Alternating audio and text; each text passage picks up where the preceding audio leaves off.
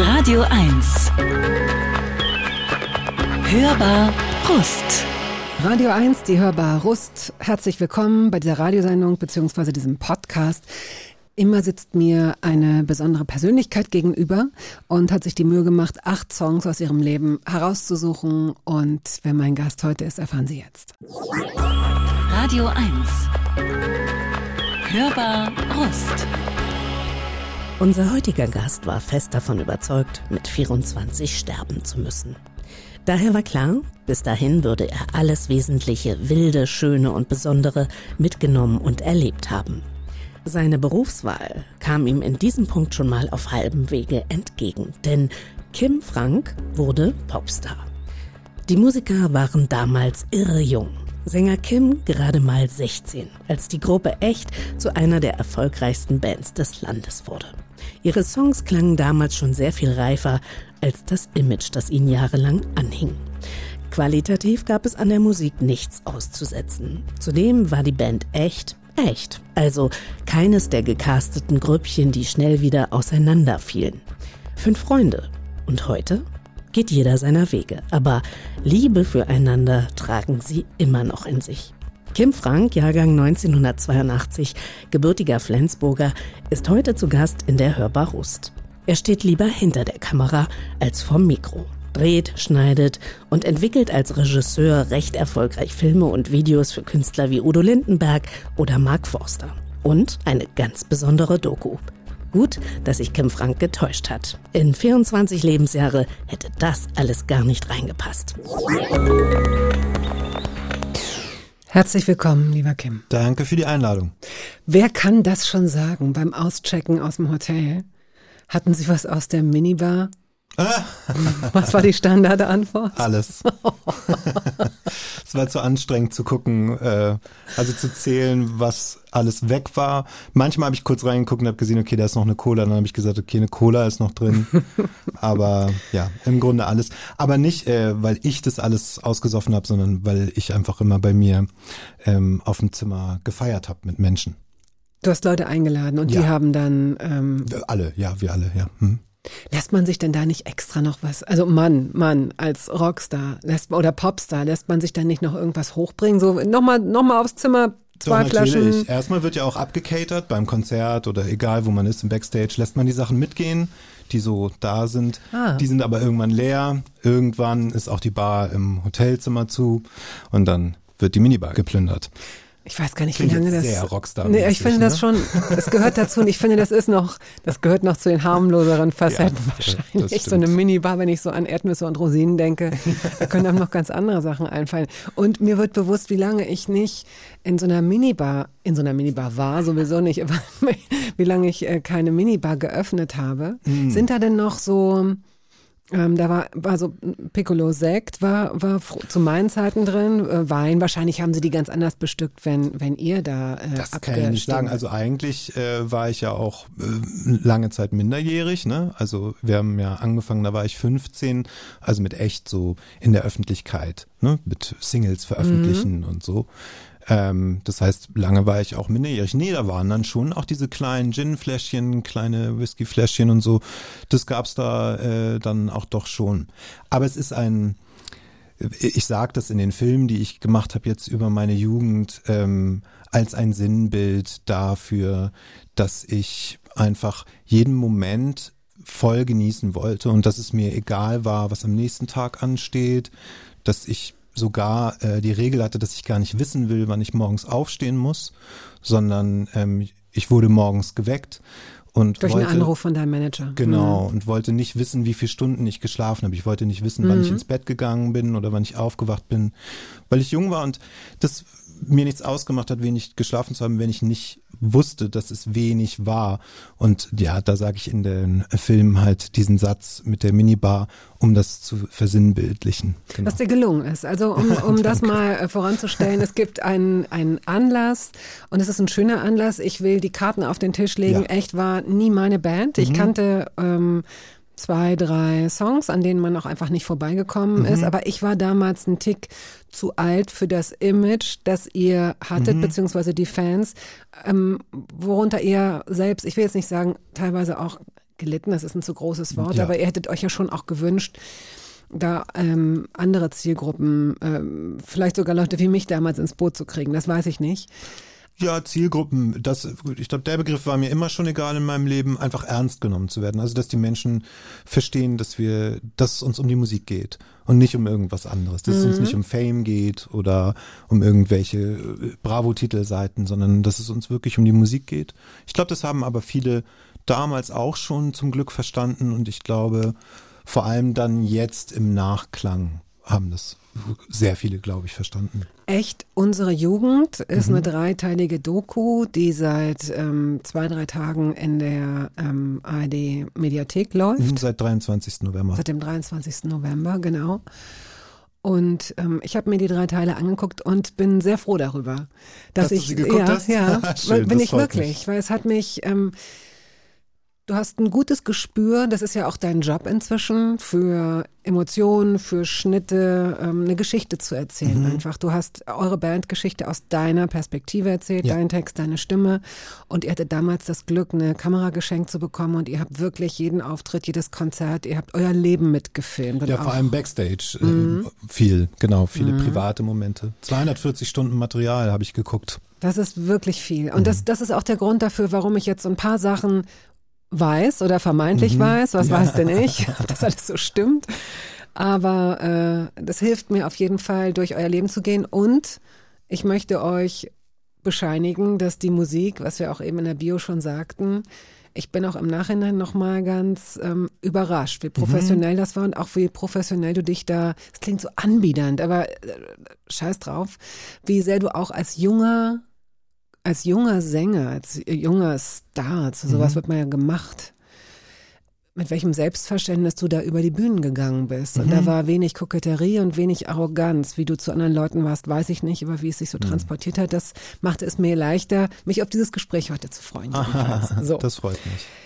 Fangen wir an mit deiner ersten Musik. Du hast eine Reihenfolge mir geschickt und ich habe die jetzt einfach eins zu eins übernommen. Oh, ich glaube, das war keine Reihenfolge, es war nur ein Das Brainstorming. nur so, ja gut. Aber dann vielleicht war es ja trotzdem eine unbewusste Reihenfolge. Also chronologisch wahrscheinlich nicht, denn Ja. wir hören auf ganz am Ende mit Hans Albers und ähm, Manfred Krug. Das wird wahrscheinlich früher in deinem Leben eine Rolle gespielt haben, Ah, denke nee, ich. nee, tatsächlich später. Na Mhm. guck dann. Ja.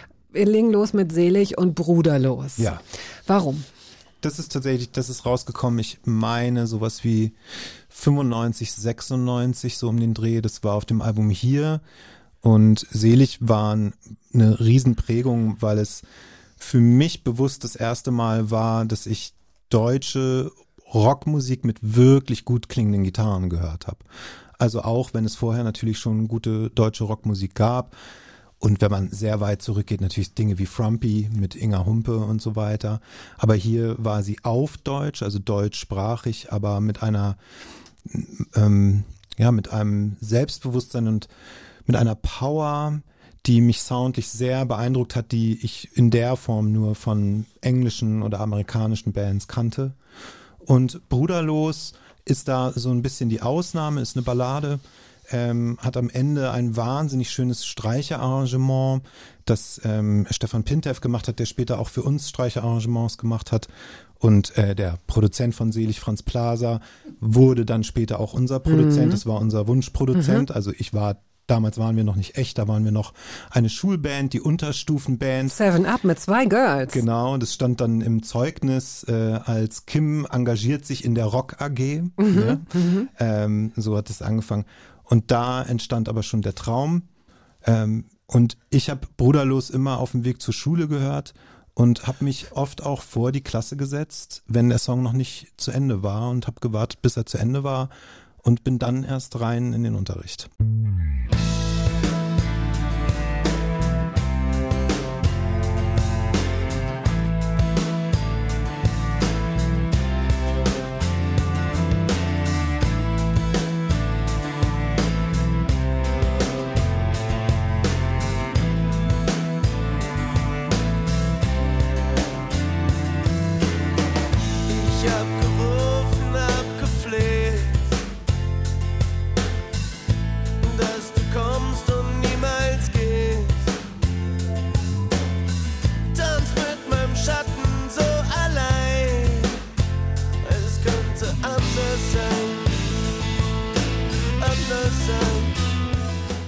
Frank ist heute hier zu Gast. Er ist Regisseur, er ist Produzent, er ist Autor.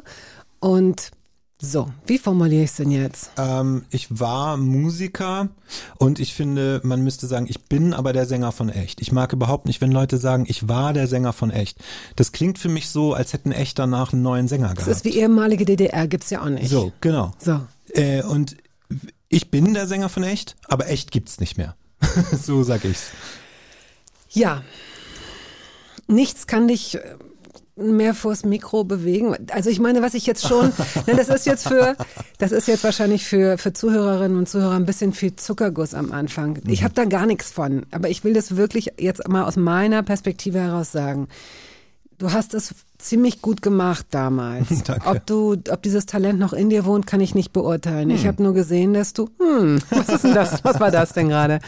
Dass du, äh, da waren keine schiefen Töne. Du hattest keine Angst. Du hattest nicht nur keine Angst, live zu singen, sondern ihr habt es drauf angelegt. Also wir kommen da gleich noch hin. Ihr habt ähm, bestimmte Auftritte in Shows gemacht, die immer mit Halb- oder Vollplayback gearbeitet haben und ihr habt darauf bestanden, dass ihr live spielt. Mhm, Wir haben es auch selber bezahlt. Es war sehr teuer. Wow. Jeder Auftritt hat 30.000 Mark gekostet Was? in einer Fernsehshow. Ja, weil Wenn wir man mussten, live sein wollte.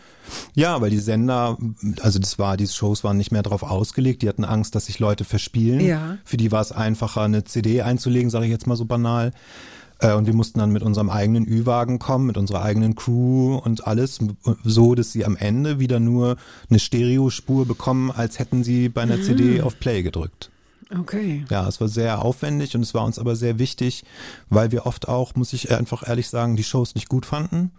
Und ähm, aber so die Regel hatten, wenn wir in der Show was machen dürfen, was was wir selber toll finden und das war für uns halt unsere Musik, dann können wir in egal welcher Show auftreten. Und Playback spielen ist halt einfach, du fühlst dich, oder ich habe mich damals, wir haben uns damals einfach wie so ein Hampelmann gefühlt. Das ist kein schönes Gefühl. Aber ich habe ähm, viele schiefe Töne in meinem Leben gesungen. Ich finde auch gar nicht so wichtig, äh, dass sie, dass man die nicht singt. Ich finde die Emotion viel wichtiger. Aber ähm, ich habe da viel für geübt und und viel dran trainiert. Ich habe es sehr ernst genommen. Ich habe jeden Tag äh, Übungen gemacht und mich Du vor eine Gesangslehrerin auch in Hamburg, ne? ich habe eine Also- richtige Ausbildung gemacht sozusagen, genau. Also kann man schon so nennen. Ähm, und habe das sehr ernst genommen. Und ja, ich finde auch erfrischend, ich finde auch, das sieht man in den Filmen, musst du sagen, man merkt, dass wir Bock drauf haben. Und ich finde, das fehlt mir manchmal so oder ich hätte es auch über uns anders gedacht. Ich hätte gedacht, dass man viel öfter so unsere Anti-Haltung spürt. Aber ich finde sehr erfrischend, dass man merkt, wir haben Bock drauf, Popstar zu sein und wir haben auch Bock drauf, Musik zu machen. So, und egal wo, gib uns eine Bühne und wir machen das klar. Was ich bin jetzt gar nicht so tief in eure äh, in eure Psychologie eingestiegen, weil ich über euch ja gar nichts wusste. Aber was mir gefallen hat, war, dass man sah, dass man sieht, wie sehr ihr als äh, Jungs und dann Männerfreunde miteinander umgeht. Das Ja. ist für mich einer auch einer der wichtigsten Punkte, die mir gefallen haben. Auch gerade weil es in der Zeit war, in der viel gecastet wurde. Wir steigen einfach ein und nehmen die Leute, die so wie ich noch bis vor wenigen Tagen einfach ratlos äh, zurückgeblieben wären und gesagt hätten, was? Ich weiß nichts über, über, über Kim Frank und ich weiß zu wenig über echt. Nehmen wir jetzt einfach mal mit. Mhm. Willst du was von echt spielen? Wir können echt mal anspielen. Also, ähm, was mich immer freut, diese Sendung hier gibt es schon als Radiosendung 21 Jahre. Ja, oh, krass. Und hin und wieder bekomme ich E-Mails oder jemand spricht mich an, sagt, ich habe dich gerade an deiner Stimme erkannt. Ich will nur ganz kurz sagen, ich bin mit dir aufgewachsen. Also das Mhm, ist halt einfach cool. so, ne? Ja. Also jemand, der gezeugt wurde quasi vor 20 Jahren und Ja, dessen Eltern Radio 1 hörten, die, die haben mitunter so Kann zu deren Leben gehöre ich. Wenn jetzt Leute sagen, äh, äh, echt war mein erstes Konzert, das finde ich mit das Schönste, was man sagen kann. Wow, das ist wirklich toll. Mhm. Und daher scheinen auch äh, jüngere Leute, ähm, wie sagt man, Grüße gehen raus, hey, äh, die hörbar zu hören, oft als Podcast. Und wenn ihr echt nicht kennen solltet, gibt es jetzt hier mal ein, ein kleines Potpourri, ein kleines Liebes-Medley, drei Songs angespielt. Mhm.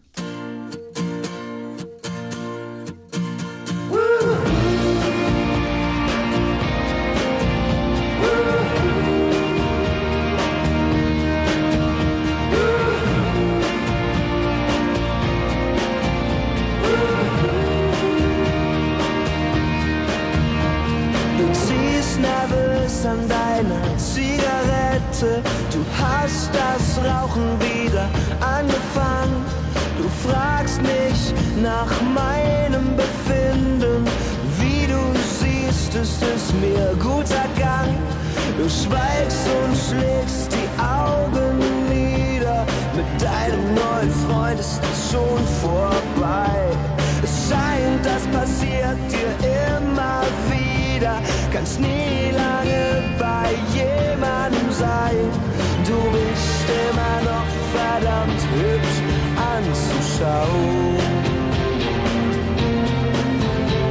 Doch ich würde nicht allzu lange darauf bauen. Denn du trägst keine Liebe in dir, nicht für mich und für irgendwen.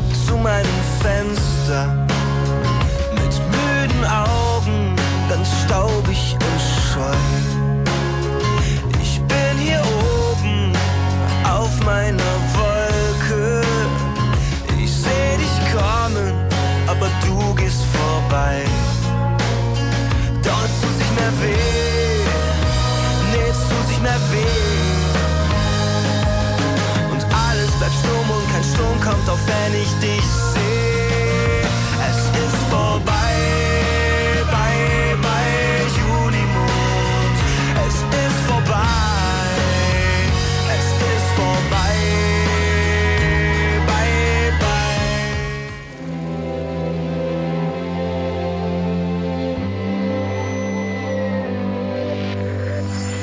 Unsere Liebe ist am Boden, läuft langsam Eine Ehrenrunde, bis sie still steht. Und du, ich geh am Stock, will nie wieder schlafen. Solange du mich Nacht für Nacht in meinen Träumen besuchst. Jetzt lieg ich neben dir, wir haben uns alles gesagt, haben uns ausgesprochen, uns Luft gemacht. Ich fühle mich wie dir geht's nicht viel besser. Da seh ich es in deinen Augen blitzen. Sag mal, weinst du oder ist das der Regen, der von deiner Nasenspitze tropft?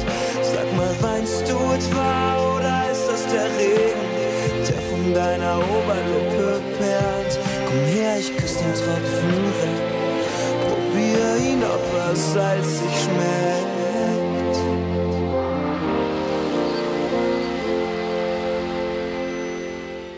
So, jetzt sind sie, jetzt sind sie geduscht, jetzt sind sie einge, ja, eingewiesen sozusagen, wer es noch nicht wusste. Das waren drei Songs von Echt. Wir haben angefangen mit Du trägst keine Liebe in dir, dann kam der Junimond von äh, Rio Reiser und der dritte Song Weinst du? Weinst du. Was natürlich jetzt, also das waren drei erfolgreiche Singles sozusagen, ähm, ja eher balladeske Nummern waren.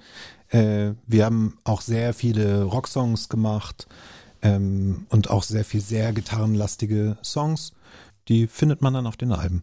Dein Leben begann 1982 in Flensburg Mhm. als Kim Alexander Frank. Wer war Alexander?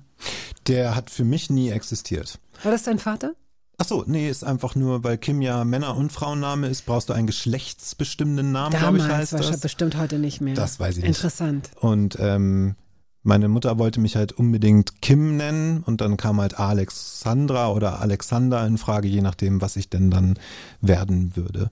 Aber ich mag den Namen tatsächlich nicht. Kim oder Alexander? Kim liebe ich Ja. total. Ja. Ich finde auch Kim Frank, äh, ich bin total froh über meinen Namen. Es klingt ja fast wie ausgedacht. Also klingt ja gar nicht, Mhm. klingt, als hätte ich mir einen Künstlernamen genommen oder so.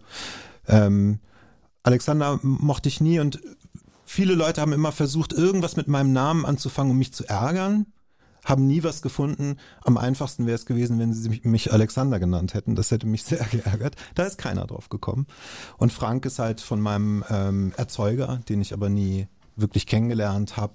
Und ich war aber sehr froh, ähm, diesen Namen zu behalten. Also meine Mutter, es gab so eine Phase, noch bevor ich bekannt wurde, wo meine Mutter gerne wieder ihren Mädchennamen annehmen wollte. Und ich wollte den aber gern behalten, weil ich irgendwie Bock hatte, nicht berühmt zu werden, aber irgendwie erfolgreich zu werden und ihn damit zu konfrontieren, ihm das unter die Nase zu reiben und irgendwie aus seinem Familiennamen ähm, nochmal etwas Gutes entstehen zu lassen und vielleicht sogar eine neue Generation von Franks, äh, die voll Liebe sind und nicht äh, wie er voll, keine Ahnung, Kälte und Arschigkeit. ich muss dich das fragen. Ich bin ja auch eben schon mit der Tür ins Haus gefallen, aber du kannst ganz klar sagen, ah, ah, ähm, lebt er noch? Nee, der ist tot. Ähm, was kann ich so ganz direkt sagen, äh, sehr erleichternd war die Nachricht für mich. Weil natürlich haben mich viele Menschen immer gefragt, willst du ihn denn nicht mal kennenlernen?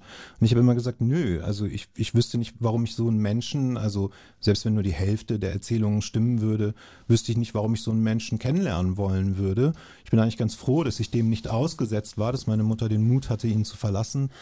Und ähm, er hat mich auch nie kontaktiert Einmal, als ich so 17 war, über einen Anwalt, weil er Geld zurück wollte. Wie heißt das nochmal? Ähm, das Geld, was Alimente. er zahlen muss, genau. Ähm, weil er ja jetzt der Meinung war, ich bin ja jetzt rich und dann hätte er irgendwie ein Recht drauf gehabt und so. War mir scheißegal. Und dann ähm, an meinem Geburtstag vor ungefähr vier Jahren oder so kam direkt an meinem Geburtstag, ich hatte gerade Freunde äh, bei mir zu Gast, kam ein Brief, wo drin stand, er ist gestorben und ich muss seine Beerdigung bezahlen.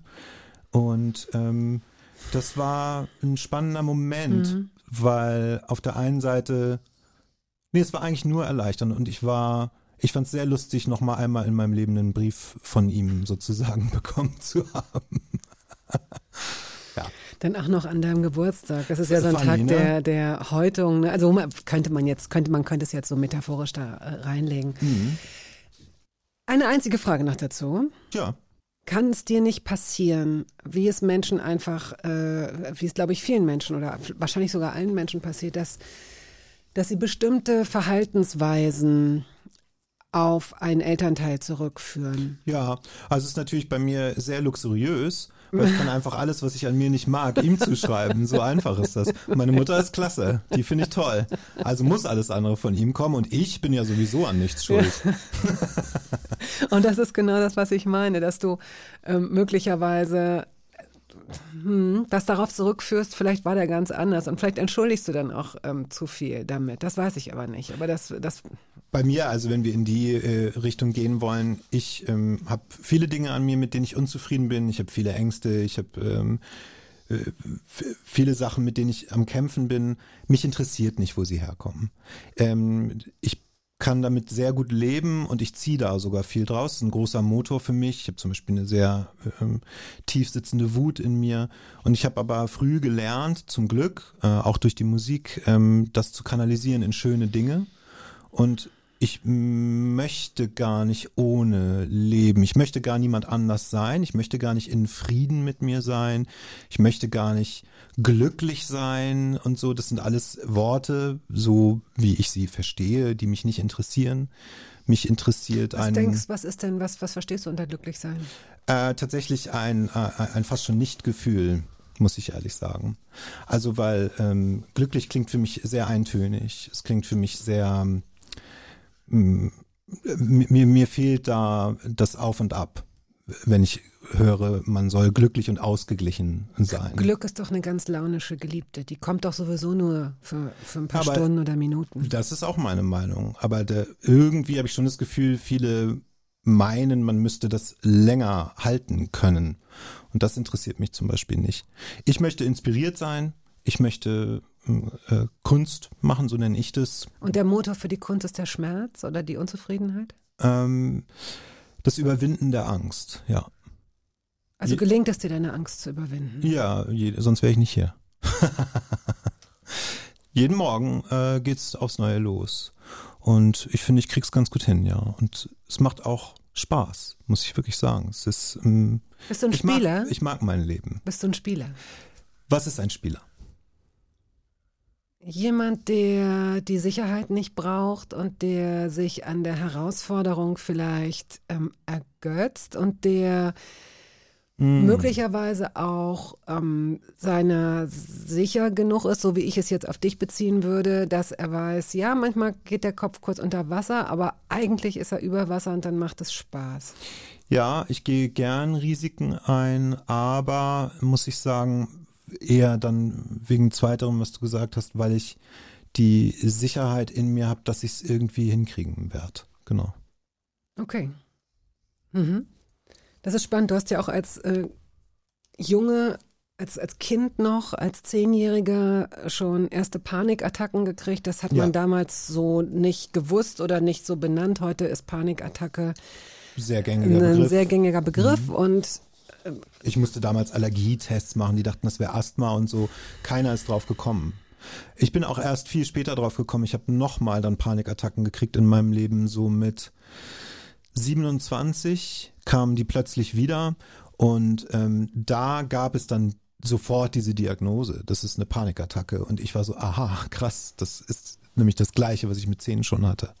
mit zehn hast du dich nach ein paar Mal, nachdem, nachdem es dann ähm, ins Krankenhaus ging und Mhm. dann vor Ort alles wieder in Ordnung war, hast du eine Form der Selbstmedikation entwickelt. Das finde ich schon ziemlich ähm, beeindruckend. Ja, äh, mu- muss ich ehrlich rückblickend sagen, beeindruckt mich auch. Es war aber geboren aus so einer kindlichen, ich habe keinen Bock mehr auf diesen Krankenhausaufriss.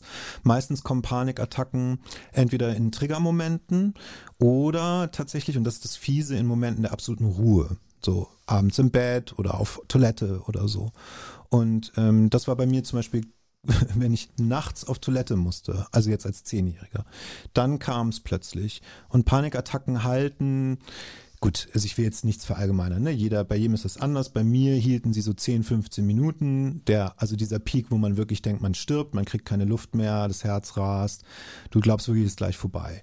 Ähm, das, äh, und das ist ja so eine Abwehrreaktion, die noch äh, von früher ist, sozusagen, du riechst oder spürst eine Bedrohung und dein Herz rast, damit deine Muskeln durchblutet werden, du fängst an zu schwitzen, damit deine Haut gekühlt wird, alles für eine äh, Flucht, die jetzt demnächst bevorstehen soll. Aber wenn es in den Moment der Ruhe kommt und es keinen Grund gibt, vor etwas zu flüchten, kriegst du das nicht so, oder ich, ich muss mehr von mir reden, das ist sonst doof, anderen gegenüber, die auch darunter leiden, ähm, habe ich es nicht hingekriegt im Kopf, ähm, das umzuschalten oder zu relativieren in, naja, ähm, das also das ist einfach gerade eine übertriebene physische ähm, Reaktion, sondern ich dachte wirklich, ich sterbe.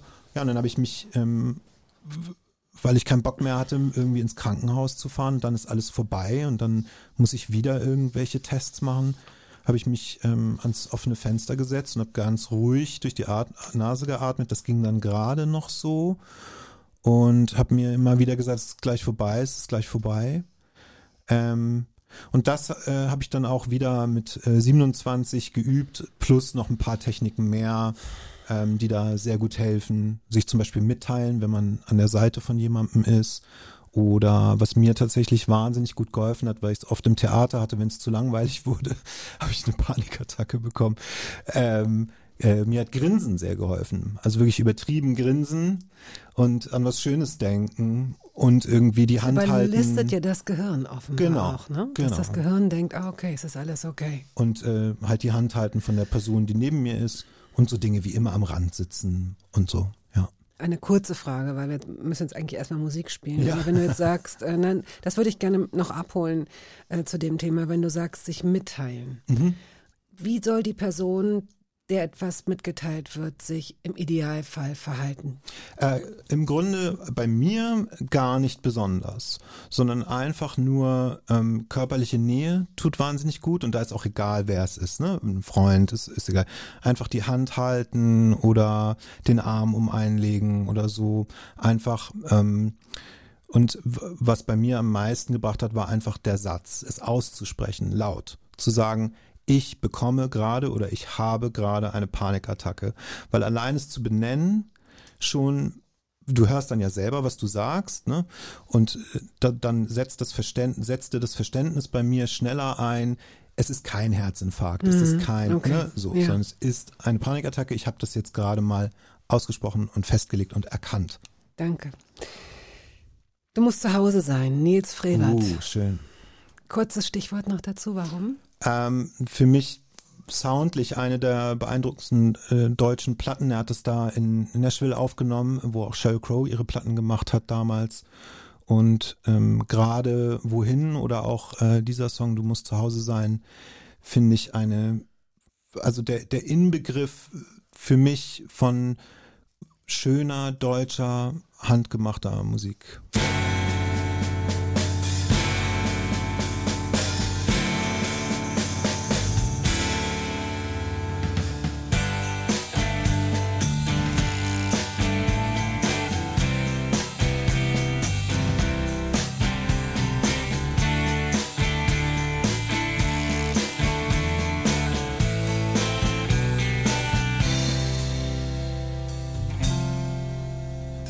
Kein Bargeld mehr, keine neuen Scheine aus der Wand. Der Sänger von Echt ist heute hier zu Gast, Kim Frank. Er ist erfolgreicher Videoregisseur und äh, auch Spielfilmregisseur und auch Autor, Schauspieler. Und hast jetzt gerade eine Doku, eine dreiteilige Doku gemacht über echt, über eure Jugend, über eure Freundschaft, über eure Erfolge und Misserfolge ähm, anzusehen in der ARD Audiothek. Mediathek. Sorry. Sehr gut. In der Audiothek hören Sie Podcasts wie diesen hier, die Hörbar Rust beispielsweise. Ich weiß nicht, ob Sie den Podcast da auch abonnieren können, aber ich gehe mal davon aus, dass das klappt. Dann, dann verpassen Sie keine der Sendungen mehr. Zum Beispiel mit. Ich kann mir schon vorstellen, dass Sie sich ärgern. Wo war ich, als Stefanie Heinzmann ausgestrahlt wurde oder Monchi oder Christian Ulmen oder Rocco Schamoni oder Jan Delay oder Daniel Brühl. Fritz Karl, Ariana Barbouri, Adele Neuhauser und so weiter und so fort finden Sie alle noch in der ARD Audiothek und auf allen gängigen Plattformen und bei YouTube. So, jetzt aber zum Hier und Jetzt. Eure Band formierte sich, du hast es eben schon gesagt, in der Schule schon früher. Ihr habt äh, einen anderen Namen gehabt. Ihr habt aber da schon so ein weiß ich nicht, Mini-Erfolg gehabt, denn zweimal, ihr seid ja auch nach England gefahren zu so einem Schüleraustausch, habt dort einen Auftritt gehabt. Da warst du 13 oder so? Ja, wir hatten ganz viele Auftritte. Wir haben, ich glaube, jeden Tag mindestens drei gespielt. Wirklich so in Kindergärten, Schulen. Als so. German Exportschlager oder super was? Weird. Das hat Habt ihr auf Deutsch Spaß gesungen? gemacht. Ihr Haben wir auch. Äh, aber beides. Wir haben viel gecovert. So Every Breath You Take, ähm, Wonderwall. Mhm. Ähm, Und wir haben aber auch äh, deutsche Songs gespielt, ja. Mhm. Ihr seid bei eurem zweiten Aufenthalt zum ersten Mal mit so einer Art Hysterie konfrontiert worden. Mhm, ja. Beschreibt das, bitte. So wie man sich das vorstellt. Also wirklich plötzlich schrien die Mädchen und sind auf uns zu und haben mir in die Hose gepackt und an mir rumgerissen. Also nicht nur an mir, auch an den anderen. Und wir mussten da irgendwie rausgebracht werden und so.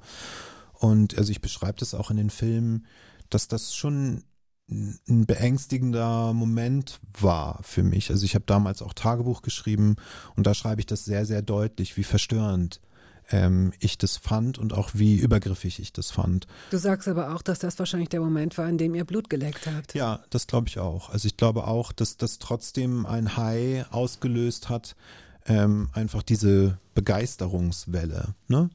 Aber diese Übergriffigkeit, ähm, die mir dann ja auch ähm, während der Echtzeit sehr oft widerfahren ist, die fand ich schon immer, also die fand ich immer unschön. Also es war nie was, was mir gefallen hat. Also ich sag's mal, um, um da jetzt nicht zu dramatisch zu klingen. Also manchmal tat mir mein Arsch wirklich weh davon, wie, wie oft mir ein Mädchen am Tag da reingezwickt hat. So. Und das war nicht so nett. Nee. Willkommen in der Welt der Frauen. Ja, äh, Vieler also Frauen. Ich kann, ich kann mir nicht vorstellen, wie es äh, ist, eine Frau zu sein. Aber ähm, dieses Erlebnis, dieses spezifische Erlebnis habe ich sozusagen auch gemacht, aus anderen Gründen. Gut, da seid ihr 13. Wir springen noch mal ganz kurz zurück, denn du hast angedeutet, dass du im Kopf hattest, diesen Wunsch hattest, erfolgreich zu werden, beziehungsweise bekannt zu werden. Mhm. Aus welchem Leben wolltest du denn raus? Wie würdest du das beschreiben? Ja, ich würde sogar noch ein bisschen anders. Also ich hatte vor allem den Wunsch, viel Geld zu verdienen. Das war, weil wir sehr, hm, also meine Mutter hat alles getan und, und viel gearbeitet und so weiter. Du hast noch einen Bruder. Einen älteren Bruder, genau, damit wir das nicht merken. Aber ich habe sie natürlich abends äh, gesehen mit ihrer ähm, Strichliste am, beim Groschenzählen. Ne? So, das war wirklich so. Und wenn ein Taschenrechner in der Schule gekauft äh, werden musste, dann ging das nicht einfach so. Ähm, und ich habe dann aber jemanden kennengelernt, der reich war. Der hatte immer so einen Koffer dabei, so einen Aktenkoffer und der klingelte dann irgendwann und dann machte er ihn auf und der ganze Koffer war einfach nur ein Telefon. Und er ist Jaguar gefahren und hat mich zum ersten Mal ausgeführt zum ähm, Rumpsteak essen. Da muss ich so zwölf gewesen sein oder so. Und da ist in mir ganz klar äh, dieser Wunsch entstanden, viel Geld verdienen zu wollen. Das hatte nicht unbedingt was mit Bekanntheit zu tun. Ich glaube nicht, dass ich mir mit 13, 14 hätte ausmalen können, jemals Popstar zu werden. Das ist nichts, was irgendwie in einer erreichbaren Nähe lag. Damals gab es kein Instagram oder so. Ähm, das, das Maximum, was man sich vorstellen konnte, war, dass man vielleicht mal in einer Mini-Playback-Show auftritt. Äh, die, die, die tatsächliche Möglichkeit, irgendwann mal auf so einer großen Bühne zu stehen, die gab es nicht, aber ich habe davon schon geträumt. Also ich hatte eine Visitenkarte, da stand drauf angehender Sänger und dann war da meine Pager-Nummer drauf. Ich weiß nicht mehr, wie die hießen, das waren so pinke, äh, lustige Pager, noch bevor es Handys gab. Und ähm, ich äh, war riesiger Michael Jackson-Fan und habe ähm, immer gesagt, ich möchte irgendwann mal meine Stimme aus so großen Lautsprechern hören, wie die, die er da im Stadion hat. Und ich glaube dann, zwar nicht bei unserem eigenen Konzert, aber ich glaube schon mit 16 habe ich das erste Mal in einem Stadion gespielt. Ja. Was hättest du dir gekauft, wenn du damals Geld gehabt hättest? Dieser Mann, den du beschrieben hast, war, glaube ich, mal eine Zeit lang ein Freund deiner Mutter. Ja. Mhm. Aber Mhm. Also nicht, nicht, die waren nicht zu, er hat sie umworben. er hat sie umworben, aber sie wollte nicht. Ja. Was hättest du dir gekauft, wenn der dir 500 Mark rübergeschoben hätte? Was Äh, denkst du? Tatsächlich die Dinge, die ich damals auch schon gekauft habe. Also äh, von meinem Konfirmationsgeld habe ich mir einen Sampler gekauft, um Musik machen zu können. Ähm, das wäre auf jeden Fall äh, Musik-related gewesen. Dadurch, dass ihr in der Schule euch gesehen habt, eine Band wart, ähm, habt ihr Musik gemacht? Ging es voran? Es gab erste Erfolge. Wie kam es denn dann dazu, dass ihr in die Öffentlichkeit gekommen seid? Ähm, wir wurden in der Schule betreut von einem Abiturienten, Jonas Schäfer. Ähm, der hatte sich unserer Rock AG angenommen und äh, einmal die Woche haben wir uns da im Mini-Proberaum bei der Schulaula getroffen und er hat uns beigebracht, wie man Musik zusammen macht, also wie man zusammenspielt und wie man zusammen übt. Und der hat seine Karriere gemacht, sehr schnell. Nach der Schule ist er sehr erfolgreich geworden und hat dann mit einem ähm, sehr erfolgreichen Filmproduzenten, der unter anderem bei den Werner-Filmen äh, mitgearbeitet hat, mit dem hat er eine Plattenfirma gegründet und wir waren das erste Signing. Und dann sind wir alle zusammen ins kalte Wasser gesprungen. Also weder er hatte sowas je gemacht, wir. Wir haben eine Person äh, hatten wir engagiert, die sozusagen schon Erfahrung in der Musikindustrie hatte, aber ansonsten waren wir alle neu und haben einfach geguckt, was passiert. Und ähm, das am Anfang lief es ja auch gar nicht so gut. Ich glaube, ähm, so auch tatsächlich Fans von damals glauben, dass unsere erste Single ein Hit war. Also alles wird sich ändern, heißt die erste Single. Da glauben Leute, glauben die auch selber, dass es ein Hit war, weil wir so präsent waren auf Viva und in der Bravo. Aber rein, was die Charts anging, ich glaube, alles wird sich ändern. Höchstposition war irgendwie 78 oder Naja, aber so. immerhin in die, in die Charts Immerhin in die eingestiegen. Charts. Immerhin. Ja. Und äh, das Interessante ist, dass die, dass die Plattenfirma damals was gemacht hat, was Plattenfirmen nicht machen, dass sie, dass sie das nochmal pushen durch Fernsehwerbung. Das war, glaube ich, das, was euch damals äh, in, bekannter gemacht hat. Das weiß ich nicht. Genau, wir sind in der ersten Woche gar nicht in die Charts. Dann äh, sind die nochmal los, haben nochmal Geld besorgt. Und dann seid ihr in den Charts gelandet. Dann, ist, plötzlich dann in den Charts. Ja, Und das reichte so für die jedenfalls, äh, um weiterzumachen. Und das war natürlich unser Glück. Also wir wollten zu dem Zeitpunkt unbedingt weitermachen und hatten große Angst, dass dieser, dieses kleine Abenteuer jetzt schon vorbei sein könnte. Weiß nicht, aber ihr habt euch auch wirklich ganz schön gestreckt. Also wenn ihr Auftritte hattet, erste Auftritte, seid ihr abends zurück nach Hamburg und von Hamburg mit dem Taxi dann zurück nach Flensburg, weil ihr am nächsten Morgen in die Schule musstet, was ihr auch eine Weile durchgezogen habt. Ja, für ein paar Monate haben wir es durchgezogen und dann haben zum Glück unsere Eltern reagiert und haben uns aus der Schule genommen, was sehr, sehr befreiend war. Also wirklich. Hildegard Knef singt Cole Porter Sei mal verliebt. Warum Hilde und was ist das für eine, äh, singt Cole Porter? Das ist ja interessant. Äh, Spannend, ne? Ich habe das selber entdeckt, ähm, als ich, ich hatte mal eine Zeit in meinem Leben, da ging es mir nicht ganz so gut ähm, finanziell, dann nach der Zeit, in der es mir gut ging. Und da habe ich äh, bei einem sehr guten Freund von mir in seinem Atelier leben dürfen. Ah ja. Und äh, der war äh, Schallplattensammler. Und da habe ich ganz, ganz viel Jazz gehört und Jazz auch zum ersten Mal in meinem Leben so richtig für mich entdeckt. Und da zog ich irgendwann diese Platte aus dem Schrank, die mir, von der ich noch nie gehört hatte. Und ähm, Hildegard Knef liebe ich sowieso, habe auch eine äh, ganz tolle Fotografie bei äh, in meinem Arbeitszimmer von ihr hängen und so weiter. Aber ich finde diese Platte, weil es eben eine Übersetzung ist von Cole Porter Songs, also es sind Arrangements und Songs, die es vorher auf Englisch gab.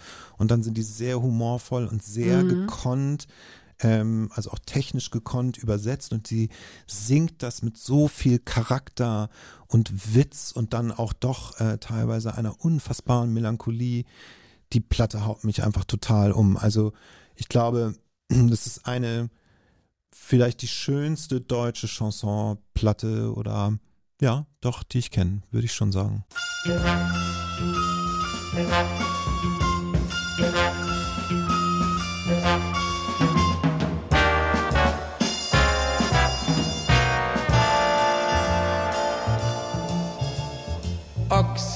tut es, Kuh tut es, ein gesundes Känguru tut es, tu du es, sei mal verliebt.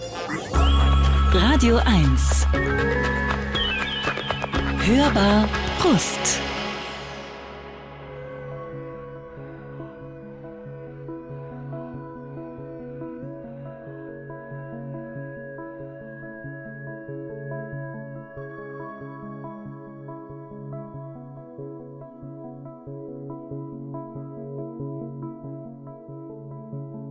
Der Regisseur, Autor, Produzent und Sänger der Band Echt, Kim Frank, ist heute hier zu Gast.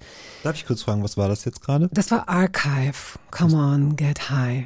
Ich das habe immer das. ich noch gar nicht. Ach, wie schön. Und das hat dir gefallen? Ja, Ja, das ist ein sehr schönes Lied.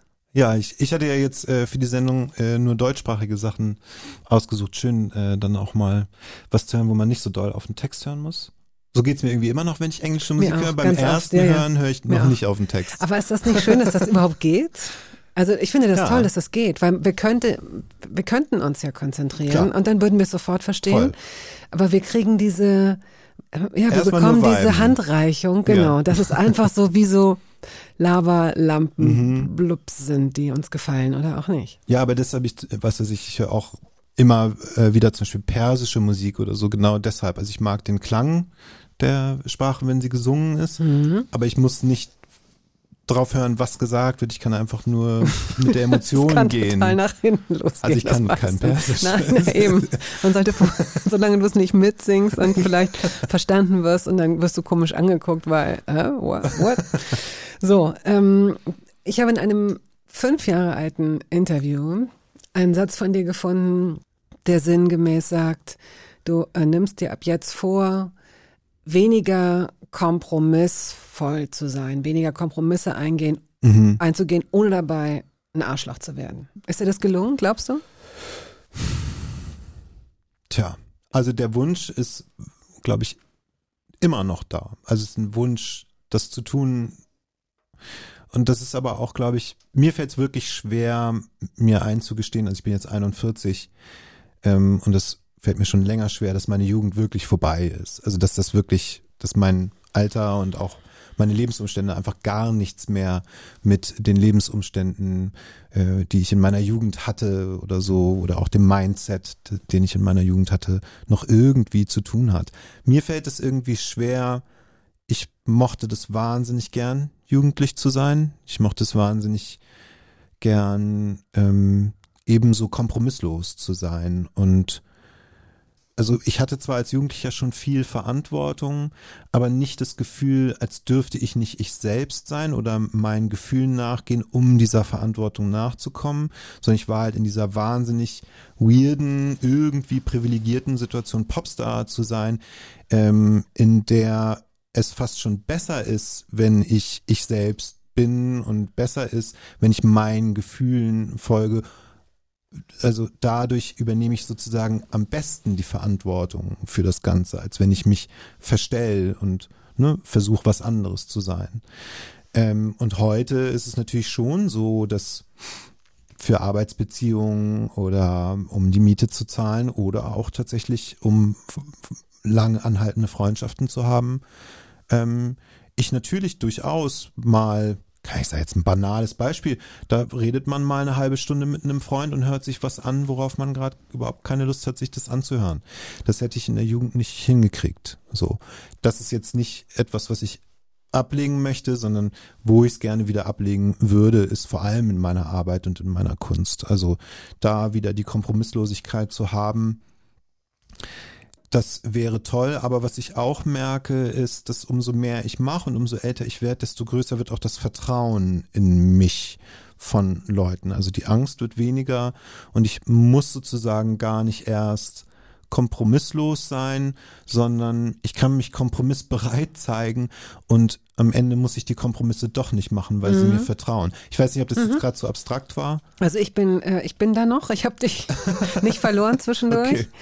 Äh, und ich glaube, unseren Hörerinnen und Hörern ist es auch noch so gegangen. Wenn nicht, haben sie die Möglichkeit, dieses Gespräch jederzeit als Podcast nachzuhören, so oft sie wollen. Ist das nicht wunderbar? Naja, ich habe es ein bisschen verklausuliert formuliert. Ich habe so, ich habe parallel dazu gedacht, ob man in der, in dem, was du als Jugend beschreibst, du hast auf mich auf mich jetzt als Zuschauerin, als, als Kim Frank Anfängerin, mhm. wenn man so will, verhältnismäßig reif gewirkt in dem, was du, ähm, reif ist vielleicht nicht das richtige Wort, aber entschlossen und als hättest du wirklich einen Plan, aber als mhm. nicht als seist du kompromisslos, weil oft ist es ja so, wenn man jung ist, sieht man gar nicht die die zwei oder drei Möglichkeiten, zwischen denen man sich entscheiden sollte oder müsste und mhm. sieht man vielleicht auch nicht den Weg der da ist, um auf andere zuzugehen, weil mhm. man ja möglicherweise so egoistisch ist, sowieso nur seinen eigenen Weg ja. zu gehen. Das ist wahrscheinlich die Sache, nach der du dich sehnst. Diese Perspektive nur auf sich selbst. Ja, beziehungsweise auf die eigene Vision.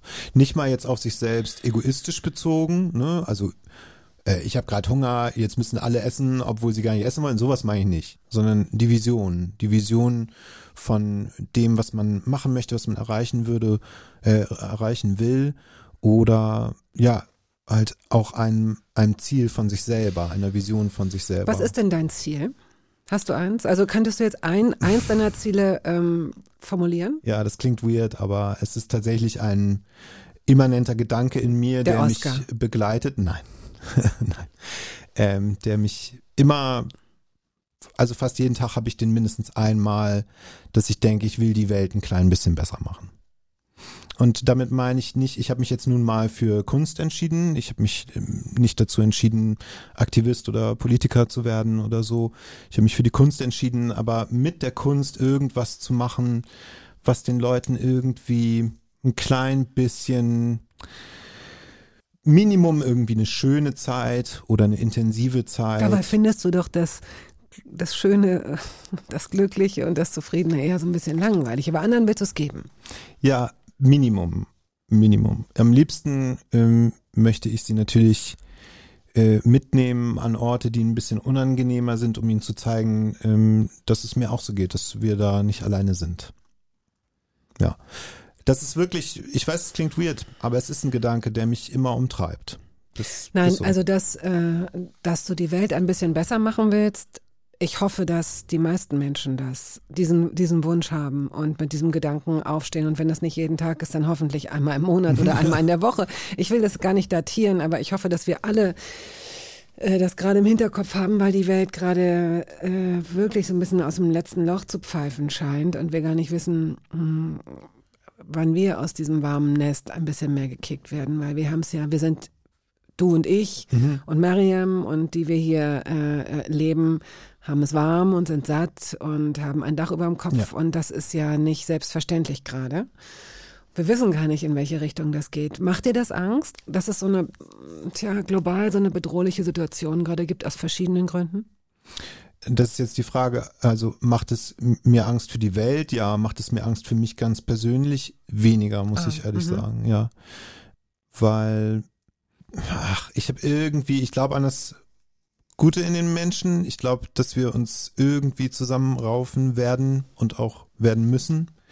Und jetzt rein, was so existenzielle Ängste angeht, habe ich, glaube ich, das Glück, dass ich mittlerweile ein, ein, ein Skillset habe, was so breit aufgestellt ist, dass ich, egal wo ich hinfliehen würde, irgendwie wahrscheinlich wieder wenigstens ein okayes Leben führen könnte. Also wieder ein ein Dach hoffentlich über dem Kopf hätte, wenn es denn dann Dächer über Köpfen gibt. Zeigt aber, dass du das dir durchaus schon mal überlegt hast. Oh ja, Oh ich, ja. Hab, äh, ich weiß, ich weiß, wo ich hinfliegen fliehen würde und so weiter. Also ich, ich bin da, also ich glaube aber auch durch die, durch meine Familiengeschichte. Also mein Großvater war im Krieg, hat sein Bein verloren, ähm, hat ähm, nie darüber geredet, aber immer geschimpft. Also schon so die Auffassung, es wäre alles besser gewesen, wenn äh, Deutschland gewonnen hätte und so dass ich glaube, also dass ich eine ganz, ganz große Aversion dagegen habe und dass ich halt, Eine Aversion wogegen? also jetzt vor allem gegen Krieg, ja. klar. Äh, und dass ich sag, ähm, sobald in irgendeiner Weise die Wahrscheinlichkeit besteht, dass unsere eigene Armee auf unseren Straßen läuft oder Panzer durch unsere Straßen fahren, ich bin einfach weg. Ich versuche dann wegzugehen. Ähm, und ich weiß, das ist privilegiert und so weiter, das ist mir durchaus bewusst. Aber ich, ähm, ich, ich bin niemand, der dann für sein Vaterland kämpfen möchte oder irgendwie so ein Quatsch. Sorry. Das sind alles nur Ideen. Das sind alles nur Ideen und das ist keine Idee, für die ich bereit bin zu Mhm. kämpfen. Gut. Dalia Lavi hast du mitgebracht. Ja, oh, das ist natürlich jetzt eine Überleitung, das war mir gar nicht bewusst. Mir auch nicht, aber da müssen wir jetzt durch. So die ist das ja, Konzept äh, dieser. Israelin. Ja, Ja. stimmt. Hm. Ah, das ist Also, mir aber wirklich dann- gar nicht aufgefallen. Nein, aber dann lass es uns doch als gute Überleitung nehmen, dass Mhm. wir, ähm, weil letztendlich passt es dazu. Kriege werden diese Welt nicht zu einer besseren Nein. Welt machen. Ja. Das wissen wir. Aber Dalia Lavi hat äh, vor allem in der Zeit, in der sie dann auch in Deutschland sehr erfolgreich war, sie ihre, sie war Schauspielerin und ähm, hat ja unter anderem, glaube ich, in einem Bond-Film mitgespielt, ähm, aber hat dann irgendwann auf Deutsch Musik gemacht mit einem Hamburger Produzenten und sie ist eine der wenigen Chansonsängerinnen der Zeit, die eine äh, weibliche Texterin äh, hatte. Die meisten äh, Texte auch für weibliche Sängerinnen waren äh, von Männern geschrieben. Sie hatte eine Frau, die das für sie gemacht hat und sie hat in der Zeit dann schon, also ich habe das nicht aktiv mitbekommen, das ist das, was ich nachlesen konnte und so weiter, hat sie schon, dadurch, dass sie eben Israelin ist, also sehr dafür gesorgt, dass auch dann in Samstagabendshows, wo sie aufgetreten ist, irgendwie eine Versöhnlichkeit mit Antisemitismus, äh, Judentum und so weiter stattgefunden hat, was wirklich, glaube ich, eine, eine große Leistung von ihr war. Also so empfinde ich das als jemand, der das von heute aus betrachtet. Und sie ist einfach eine unfassbare Sängerin und ich kann nur jedem empfehlen, mal auf YouTube irgendeinen Auftritt von ihr anzusehen. Die hat eine Ausstrahlung, das ist eine Erscheinung, die, die strahlt bis, Ja, also bis heute.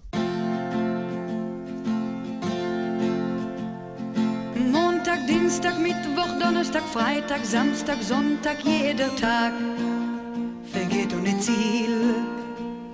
Vermisse der Sonntag wie Montag aus, der Alltag ist überall zu Hause, jeden Tag dasselbe Spiel.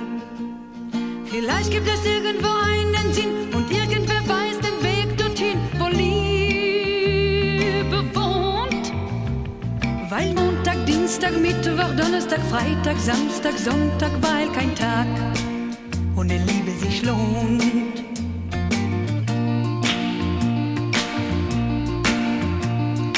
Oh, wann kommst du? Kim Frank ist heute hier zu Gast. Der kann singen.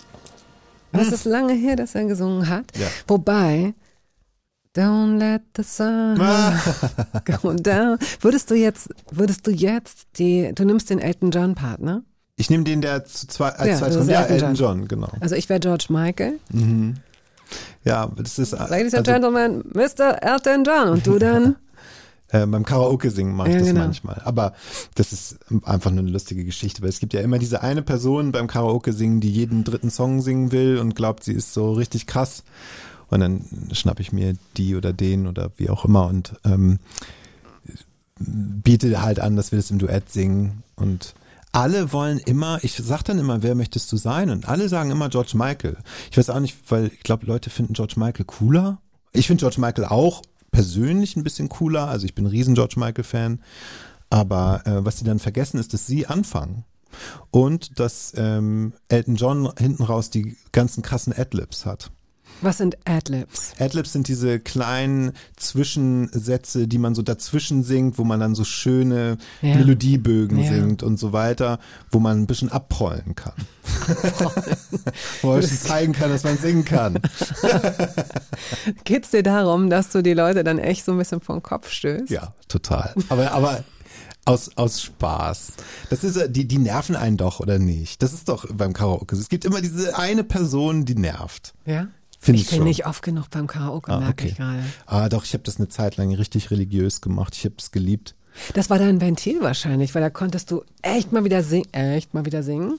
Ja, und einfach zum Feiern liebe ich das einfach total. Ich finde, es macht Spaß, mit Freunden zusammen zu singen. Das macht man ja viel zu selten. Also diese Kultur des zusammen Musikmachens, die gibt's ja eigentlich, also ich sehe die in meinem, auch in meinem Freundeskreis kaum noch. Früher haben wir uns noch äh, einfach im Studio getroffen abends, also jetzt auch nicht in meiner Jugend, sondern auch danach und mit Freunden und ein bisschen Bier getrunken oder gekifft und dann einfach aus Spaß ein Lied gemacht. Egal, ob es ein ernstes Lied war oder ein verarsche Hip-Hop-Track oder so. Also statt abends irgendwie einen Film zu gucken oder Videospiele zu spielen, haben wir einfach ein Lied gemacht. Das hatte auch nicht das Ziel für irgendwas, einfach nur, dass man zusammen Musik macht. Was sich noch gehalten hat bei mir, ist zusammen Musik hören tatsächlich. Das ähm, ist was, was mich mit einem Freund, den ich auch schon sehr lange kenne, seit ich 14 bin, ähm, das machen wir immer noch regelmäßig. Wir treffen uns, gehen essen, reden, ähm, trinken Wein und dann ab einer gewissen Uhrzeit ist klar, jetzt wird nicht mehr geredet, jetzt wird Musik laut gemacht und dann wird zusammen Musik gehört. Dann präsentiert ihr euch gegenseitig so ein paar Perlen. Genau. Ähm, und hören auch Dinge, von denen wir wissen, dass wir sie beide mögen. Genau, das ist, ähm, das machen wir nach wie vor sehr gepflegt und auch regelmäßig. Gepflegt. ja, gut. Also, ich rate Ihnen, dass Sie sich diese Doku mit den drei Teilen selbst anschauen, denn das, was wir jetzt machen können, ist wirklich nur ein, wie ein Stein übers, weitläufig übers Wasser springen, indem wir kurz so ein paar Markierungen anreißen. Aufgehört äh, haben wir, also als es um echt ging, an dem Punkt, an dem eure Plattenfirma sehr unkonventionell noch ein bisschen Geld nachgeschossen hat, sodass ähm, eure erste Platte in die Charts kam, also die erste Single. Und ähm, damit war so ein Anfang gemacht, der äh, plötzlich, plötzlich lief. Es war wie so ein warmes Messer, das durch Butter geleitet irgendwie. So, so stellt es sich mir dar, weil man spürt eben auch eure Energie, euer Miteinander. Und wenn das nicht hervorragend zusammengeschnitten wurde und es da noch eine zweite und dritte Ebene gibt, die sich mir nicht mitteilt, muss ich auch sagen, dass sich euer Gefüge untereinander, fünf Jungs, die ja immerhin eigentlich auch mitten in der Pubertät sind, Ja. beziehungsweise gerade so raus vielleicht. Es gab da zwar so äh, zwei, drei Punkte und zwei, drei Reibungspunkte oder so, die auch von dir thematisiert werden, aber ansonsten habt ihr alle so ein gutes Gefühl miteinander und nehmt das alle so freudig, spielerisch mit, so hat es sich mir mitgeteilt. Ja, und ich finde auch krass, wie, also es gibt dann ja schon sehr dramatische Dinge, die um uns rum passieren, ne? Oder auch Skandale oder Fehler, die wir machen. Und ich finde super spannend, das ist mir erst spät aufgefallen beim Machen der Filme, dass wir immer anders reagieren, als man es denken würde vielleicht. Also manchmal passieren Dinge und dann würde man denken, oh, das muss den jetzt aber fertig machen. Nehmen wir Recklinghausen. Sprechen wir mal darüber. Ihr seid total berühmt, ihr seid bekannt, ihr habt viele Fans und viele Fans bedeutet, auch das ist so ein Part, du machst mal in Zürich mit so einer Kamera, du machst das, das, das, das Fenster auf im Hotel. Da unten stehen, weiß ich nicht, 500, äh, 400, weiß ich nicht. Ich weiß auch nicht, wie viele, viele, aber viele. Mhm. Äh, Fans, in der Regel Frauen, blockieren den ganzen, legen die ganze Kreuzung da irgendwie lahm. Ja. Und ich glaube, du stimmst einen Song an und die singen ihn Ja. zu Ende. Das ist, das ist, wow, das ist schon ein sehr besonderer Moment für jemanden, der dann zu dem Zeitpunkt, weiß ich nicht, 17, 18 ist, Ich glaube 16. Mhm. immer noch 16. Mhm. Das ist schon echt enorm. Ähm, und dann habt ihr, ich spiele jetzt auf das an, was du gerade erwähnt hast, anders reagieren, als man denkt. Dann habt ihr einen Auftritt in Recklinghausen. Also ihr habt Konzerte gehabt, ihr habt eigene Touren gehabt und dann gab es immer den Festival Sommer. Das ist so ein feststehender Begriff. Und Ja. da gab es ein Festival in Recklinghausen. Genau, und ähm, da waren sehr, sehr viele Leute, es war umsonst und draußen, es war komplett mm, voll. Und ja, dann wurden einfach wahnsinnig viele Dinge auf die Bühne geworfen. Also wirklich das Klischee des unerfolgreichen Musikers, ja, äh, ich sag mal Blues Brothers oder so, dass du da plötzlich mit Eiern und Wasserbomben, aber halt in dem äh, Fall auch mit Bierflaschen und so beworfen äh, wirst. Und es war tatsächlich geplant von einer Gruppe von Menschen, uns da auf diese Art und Weise zu attackieren. Und das war natürlich einmal fürs, ich sag mal, fürs Musikerherz wahnsinnig schmerzhaft, sowas von der Bühne geworfen zu werden. Also wir haben dann nicht mal geschafft, den ersten Song zu Ende zu spielen. Ihr habt fast durchgehalten, ne? Ja. Also ihr habt euch auch vorgenommen, den ersten Song durchzuhalten und ihr wart wirklich wie so eine kleine Trutzburg. Ja, also toll, aber dann kam irgendwie Blut ins Spiel. Ja, ja, dann hat mich eine Flasche äh, getroffen und Pl Platzwunde äh, am Kopf, was man natürlich nicht wusste. Äh, Es war aber einfach sehr viel Blut, lief meinen Hals runter und mein T-Shirt war auch so ein bisschen blutgetränkt. Da gab es auch sehr dramatische Fotos von, die dann am nächsten Tag äh, durch die Presse gingen. Und ähm, wir sind dann hinter die Bühne und ich wurde da genäht. Ich habe da immer noch eine, eine riesen Narbe, von der hat das nicht so gut gemacht, egal. Aber dann ist das Ganze auch noch eskaliert und Fans wurden von diesen, wir haben sie damals Hooligans, Hooligans, ja. genannt, äh, attackiert. Und das Ganze endete halt in Morddrohung und in Personenschutz, eins zu eins Personenschutz. Also das heißt, rund um die Uhr ähm, hatte ich einen Personenschützer an meiner Seite, der bewaffnet war und so weiter für längere Zeit, der zum Glück einer meiner besten Freunde damals wurde. Da hatte ich aber Glück, muss man ehrlich sagen.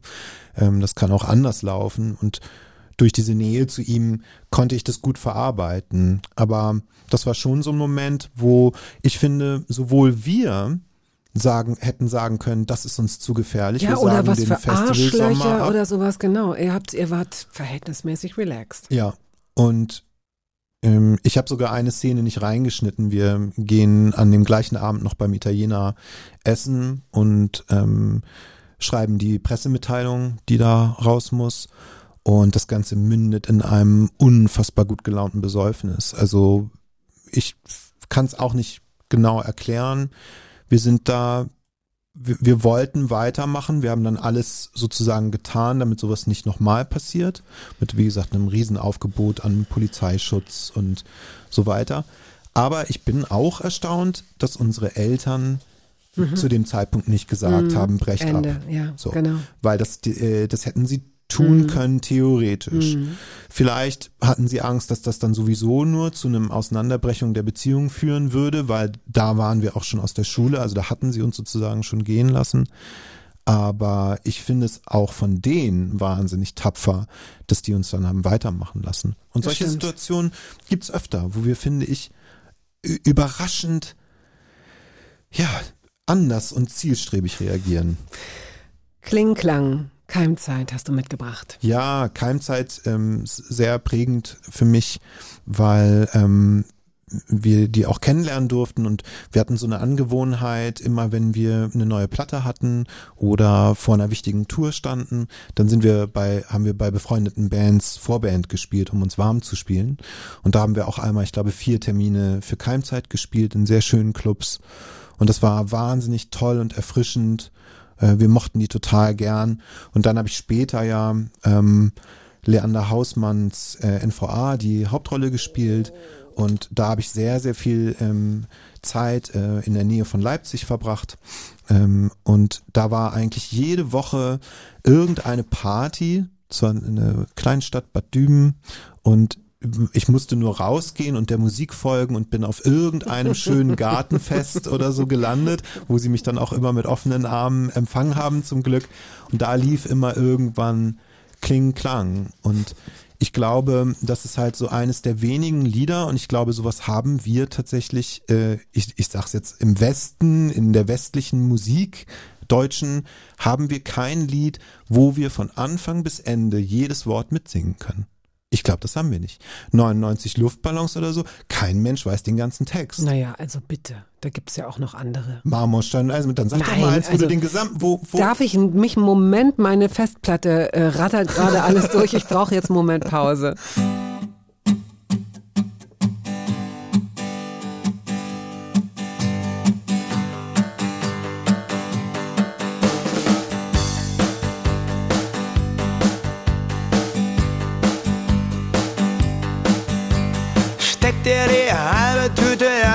Erdnusschips in deinen zuckersüßen Mund. Find dich in einem Comicheft wieder, fotografier dich bunt. Graffitis machen graue Wände lebendig, ich wünschte, ich könnte das auch. Und wie ich überleg, was ich denn wirklich kann, seh ich, dass ich zu nix taug. Kling, klang du und ich, die Straßen entlang. Kling, klang du und ich, die Straßen entlang. Jedes Wort hat er mitgesungen. nie konnten die auf den Festen von dem Lied. Ist Ja. dir denn eins eingefallen jetzt? Nein, aber Es ist schwer, wirklich. Also und ich meine auch wirklich jedes Wort, nicht einfach nur den Refrain oder so. Das ist richtig schwer. Ja, kann sein, weiß ich nicht. Aber ich würde nicht ausschließen, dass mir eins einfällt, wenn ich ein bisschen mehr Zeit habe. Wobei, wenn du das so selbstsicher sagst, dann hast du deinen eigenen Gehirnprozessor ja durch diese Frage schon mal gejagt. Und äh, da du dich viel mit Musik beschäftigst, gebe ich dir diesen Vorsprung und denke, wahrscheinlich hast du recht. Ich kann es auch andersrum sagen. Es ist erstaunlich, wenn du auf einem äh, Dorffest oder so bist, wo viele Generationen versammelt sind und alle können einen Song von vorn Das bis ist hinten toll. mitsingen. Nein, das ist schon sehr gut. Und wahrscheinlich, und da, damit gebe ich dir sofort recht. Und das ist sehr, sehr, sehr, sehr selten. ja. Absolut. Ihr standet sehr unter Beobachtung. Das Mhm. habt ihr genossen, manchmal hat's euch genervt. Was euch verletzt hat, du hast es vorhin schon mal formuliert, ich weiß aber nicht mehr wie. Ähm, da fiel das Wort schmerzhaft. Ich glaube auch in der Doku ist dieses Gefühl, dass da viele Fans sind und viele Begeisterte, aber dass sie möglicherweise nicht wegen der Musik da sind. Dass sie eure Musik vielleicht gar nicht verstehen oder dass ihr ganz unterschiedliche Sachen gut und cool findet. Was euch aufgefallen ist oder speziell auch dir bei Balladen, Konzert, wo eigentlich Stille sein müsste und wenn dann da einfach geschrien wird vor Hysterie und Begeisterung und Fotos und Kim, ich will ein Kind von dir. Und ihr denkt so, ey, Ich glaube, das war vor allem am Anfang so. Das hat sich dann schon relativ schnell gelegt, muss ich ehrlich sagen. Und ich glaube, es war auch von uns eine Überkonzentration auf eben diese Gruppe von Menschen, die so überhysterisch war. Das ist so, wenn du, also ich, wenn ich auf der Bühne stand, alle können feiern, wenn da eine Person steht mit verschränkten Armen und dich böse anguckt, an der hängst du dich fest. Die macht dich fertig. hast du die überhaupt gesehen? Du hast ja nie eine Brille aufgehabt. Ja, die spürst du. Mhm. Es ist auch äh, sehr weit verbreitet in der Pop- oder Live-Industrie, dass ähm, Securities extra dafür abgestellt sind, solche Ah. Leute rauszuziehen und die können dann hinten halt wieder reingehen. Ne, aber gerade auch bei weiblichen Künstlerinnen ist es eigentlich relativ gängig, dass das gemacht wird, dass es da Leute gibt, die gucken, ob jemand irgendwie sehr unangenehm guckt oder wirkt. Ah, interessant. Die werden rausgezogen, nach hinten Gut. gestellt, weil das halt die Performerin Ja. irritieren kann. Natürlich. Ne? Ja. Gut, ähm, ihr hattet ja, äh, Fluch und Segen. Durch ähm, Viva und Bravo seid ihr groß geworden, Mhm. mit groß geworden.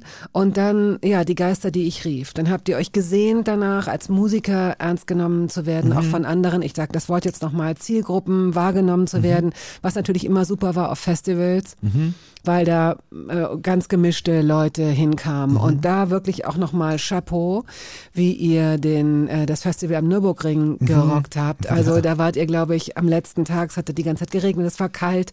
Und dann ihr als Band in so einem Rockfestival und das ist wirklich richtig gut gelaufen. Da habe ich Ja. mich sehr gefreut, wie ihr da das Publikum gekriegt habt, ja, wie ihr sie Ja. euch geholt habt.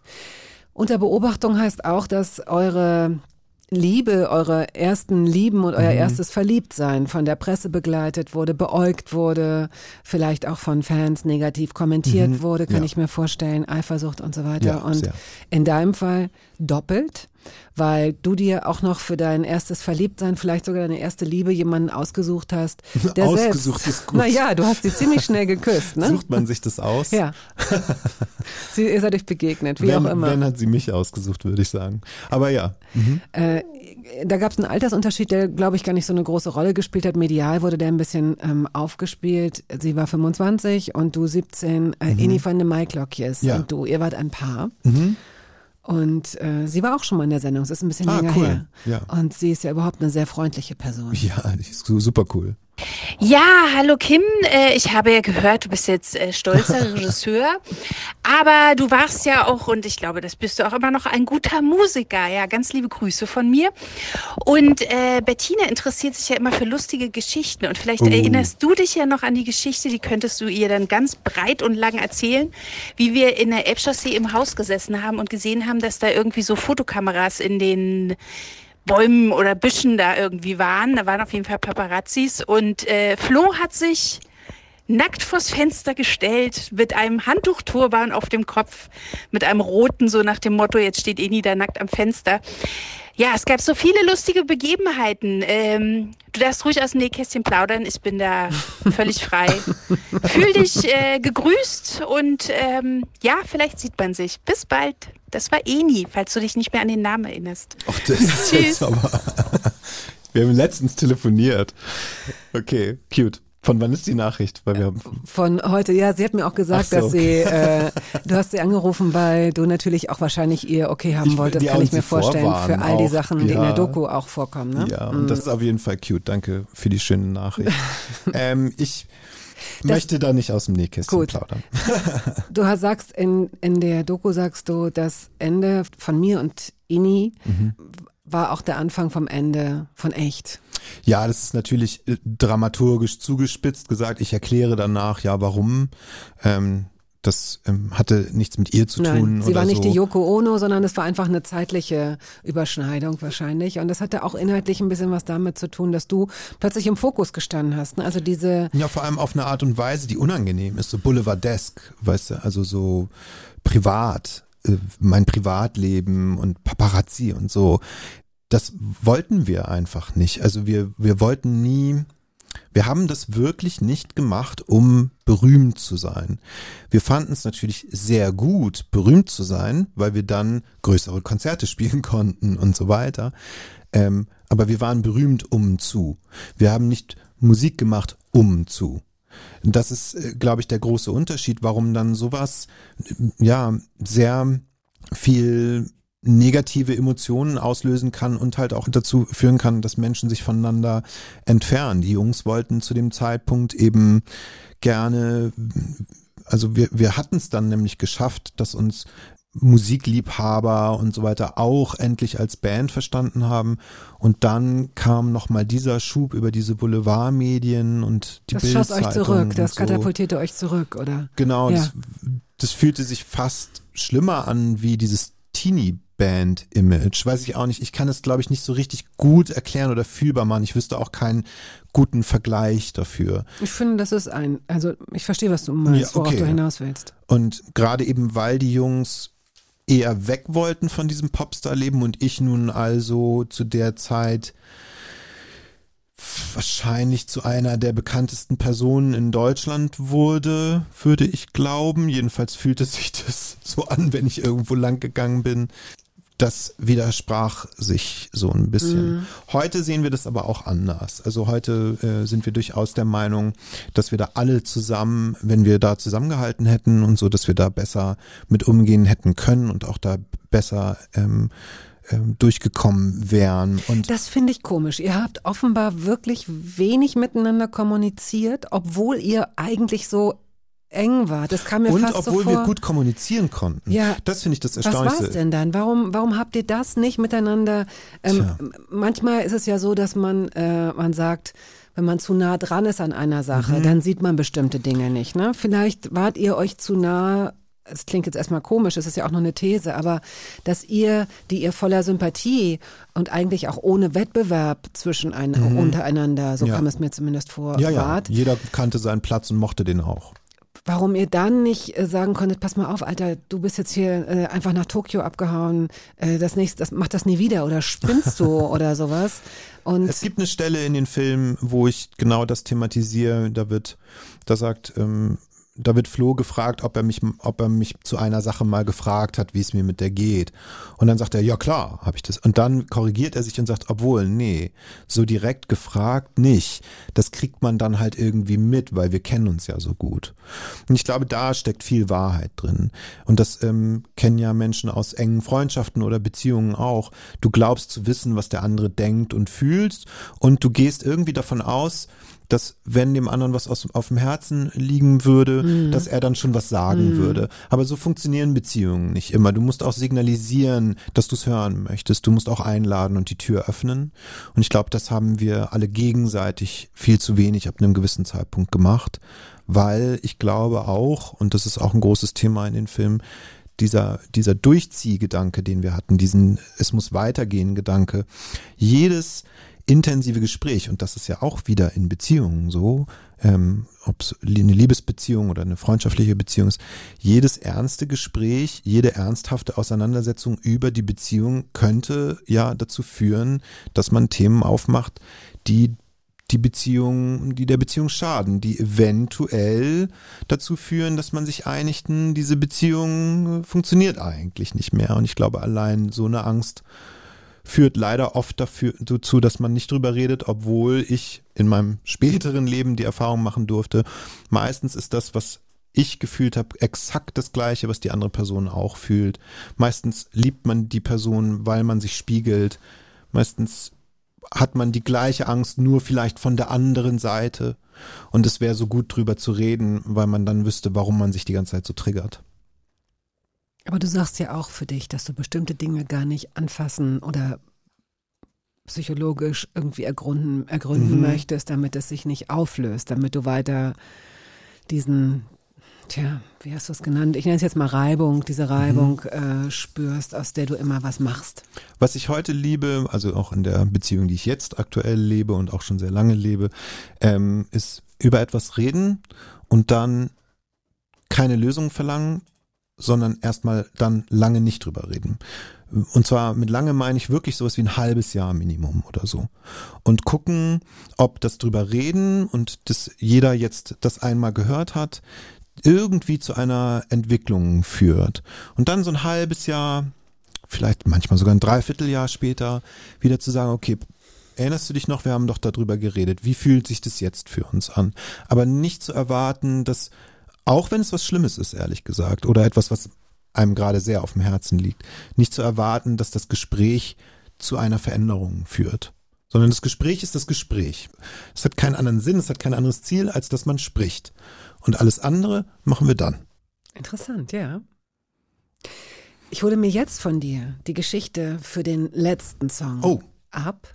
Ähm, und wenn wir dann noch Zeit haben, dann haben wir noch Zeit. Dann können wir auch noch über andere Dinge sprechen. Aber ich kann nicht einschätzen, wie lang die Geschichte mit Ulla Meinecke ist, denn du hast sie mitgebracht, die Tänzerin. Ja, Ulla spielt in meinem Leben eine wichtige Rolle, weil wir sie als äh, Schulband schon gecovert haben. Und ich habe mal, wir haben Straßenmusik gemacht und da habe ich einen Auftritt verhauen. Und ähm, dann waren die anderen richtig sauer auf mich und ich musste ganz doll heulen. Und dann sind wir mit unserem späteren Manager ähm, und Dem Abiturienten, der ja, ne? Betreuer Genau. Jonas, genau, ähm, sind wir nach Hause und seine Freundin hat dann ähm, eine Platte, eine Live-Platte von Ulla rausgezogen und ähm, hat diesen hat den Text äh, im, im Booklet vorgelesen, wo Ulla diesen Moment beschreibt, bevor sie auf die Bühne geht und diesen Moment ähm, dieser Verantwortung und des Drucks, den sie da jetzt hat, ähm, diesen Menschen, die jetzt alle gekommen sind und Geld bezahlt haben, um sie zu sehen, eine gute Zeit zu geben und so weiter. Ich weiß es jetzt nicht mehr natürlich wortwörtlich gerade.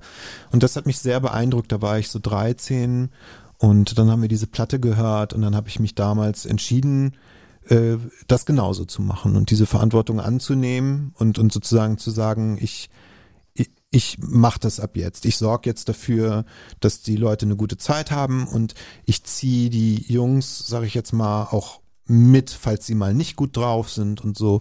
Ähm, und das war, glaube ich, ein wichtiger Grundstein für meine Karriere.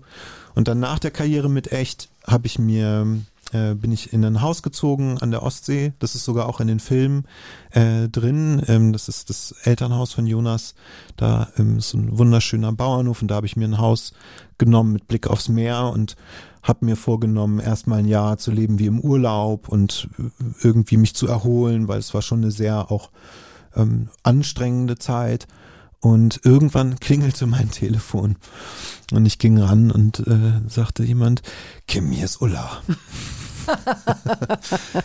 ich sag, äh, was sei das? Ja, Ulla Meinecke. Dann war das Ulla Meinecke, die mich anrief und fragte, sie wollte nur mal hören, wie es mir geht und ob sie mir irgendwie helfen kann. Wow. Und äh, wenn ich reden wollen würde, ähm, könnte ich sie jederzeit anrufen. Und das ist natürlich schon beeindruckend, weil sie wusste nicht, dass sie eine Rolle in meinem Leben gespielt hatte. Und ähm, ich wusste aber wiederum, dass sie Rio eine enge Freundin war. Und das war ein sehr, sehr bewegender Moment. Das war aber zu viel für mich. Ich konnte dem, ich konnte das nicht annehmen, Mhm. das Angebot. Wir haben uns dann irgendwann viel später mal getroffen. Das war auch sehr schön. Aber ich glaube, zu der Zeit wirklich ernsthaft mit jemandem, der so gut verstehen würde, wovon ich rede, über meine Gefühle zu reden, hätte es, glaube ich, leider nicht besser gemacht. Aber ich bin ihr trotzdem sehr dankbar dafür und ich finde es ein ganz, ganz tolles Lied. Die Schöne, eine schöne Geschichte, die du uns dazu schenkst. Vielen Dank, dass du die äh, mitgebracht hast und so erzählst. Stell dir vor, wir sitzen hier in 12, 15 Jahren. Oh. Oha. Ja? Muss ich erstmal jetzt überlegen. Ja, Dann bin ich mal. 55. Das muss ja schlimm sein. Ach so, nein, ich, Alter ist mir total egal. Ich muss nur einmal es in irgendeine Perspektive Ja. setzen. Du bist dann ungefähr so alt wie ich. Guck mich an, es geht mir Mhm. gut. Ja. ich, meine, fast alle meine Freunde sind viel älter als ich. Mhm. Ja. Und ich würde dich fragen, Kim, wie waren die letzten äh, 10, 15 Jahre? Hm. Was würdest du sagen? Also was hast du hauptsächlich gemacht? Denn du hast jetzt, hast du auch schon erwähnt, das haben wir auch in der, in der, in der Bio vorne Hm. gesagt, du hast verschiedene Talente, du schneidest, du machst Filme, Mhm. du drehst, du bist Regisseur, du kennst ziemlich viele Leute, du hast gute Videos gemacht, du hast, Mhm. bist ausgezeichnet worden für das Video mit Udo Lindenberg beispielsweise. Also du bekommst auch ein gutes Feedback auf deine Mhm. Arbeit. Ja, zum Glück, ja. So. Mhm. Jetzt haben wir, es, es läuft nicht immer gut als Freiberufler, selbst wenn du Nein. tausend Leute kennst. Ne? Du hast Klar. auch ziemlich harte Zeiten gehabt, aber ähm, momentan würde ich jetzt mal sagen, und auch durch diese Doku, die Sie ja jetzt in der ARD-Mediathek sich ansehen können, drei Teile, echt Mhm. unsere Jugend. Also, was waren die letzten 15 Jahre für dich Hm. in der Zukunft? Also bei mir ist das Lustige, dass wenn ich zurückblicke, ich eigentlich immer dann doch sag, es war eigentlich doch nicht so schlimm, wie ich dachte. Ach, im Moment empfindest du es oft als schlimm und dramatisch? Als, genau, als schlimmer als in der Retrospektive. Ähm, das bitte zum Beispiel auch auf meine Kunst. Immer, wenn ich zum Beispiel jetzt ein Musikvideo als Beispiel angucke, was ich vor sieben Jahren oder so gemacht habe, dann denke ich, das ist auf jeden Fall schlecht. Und dann gucke ich es und bin oft überrascht, dass es gar nicht so schlecht ist. Äh, und so geht's mir auf mein Leben bezogen auch, wobei ich so einen Aberglauben habe, dass man sieben gute Jahre, sieben schlechte Jahre hat. Waren das jetzt, bist du jetzt mittendrin? Wo, wo stehen wir gerade im in der Echtzeit? Übergang. Ich bin, ich bin jetzt im Übergang zu den guten Also das waren jetzt schlechte? Ich meine, so, so zu erinnern. Ich habe es aber lange schon nicht. Das Gute ist, ich habe es schon lange nicht mehr durchgerechnet. Das ist ein gutes Zeichen Das und spricht gegen deine Zeichen. These. Wirklich. Äh, und mh, ich glaube, es ist zu verwirrend mit den 15 Jahren in die Zukunft. Gehen wir einfach davon aus, dass wir ganz zufrieden sind, wenn die Welt in den nächsten fünf Jahren keinen größeren Schaden nimmt, nicht untergeht, nicht. ja, und was ich dir über mich sagen kann, ich bin gerade an einem wahnsinnig spannenden Punkt, weil ich nicht weiß, was ich als nächstes machen möchte. Und das genieße ich total. Ich habe jetzt diese Filme, die sind jetzt raus. Und ich werde mir jetzt Zeit nehmen, ähm, zu überlegen, was ich als nächstes machen möchte. Und vielleicht auch etwas erstmal tun, das gar nicht wirklich mit Arbeit oder Kunst zu tun hat, sondern äh, vielleicht sowas wie Familie oder so, fände ich auch mal ein spannendes Projekt. Im Sinne des Gründens. Ja. Ach, guck. Also der Prozess, habe ich mir sagen lassen, ist ein ganz interessanter. Ja. Interessant, interessant. Gut, dann äh, viel Spaß dabei. Viel Let's Erfolg, viel Freude. Ja. Und dann sehen wir uns in 10, 15 Jahren. Okay. Bin gespannt was das mit dieser Sieben-Jahres-Theorie und so weiter auf sich hat. Wir gucken mal. Vielen Dank wirklich für Danke all das, was auch. du erzählt hast und für die Songs, die du mitgebracht hast. Danke für die Einladung.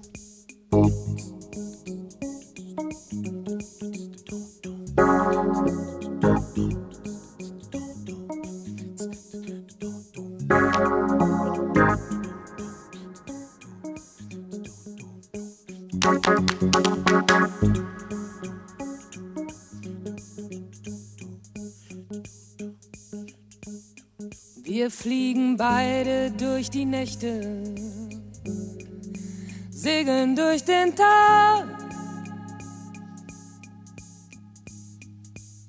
Am Anfang war ich sicher, dass ich sie nicht mag. Sie hat so breit gegrinst,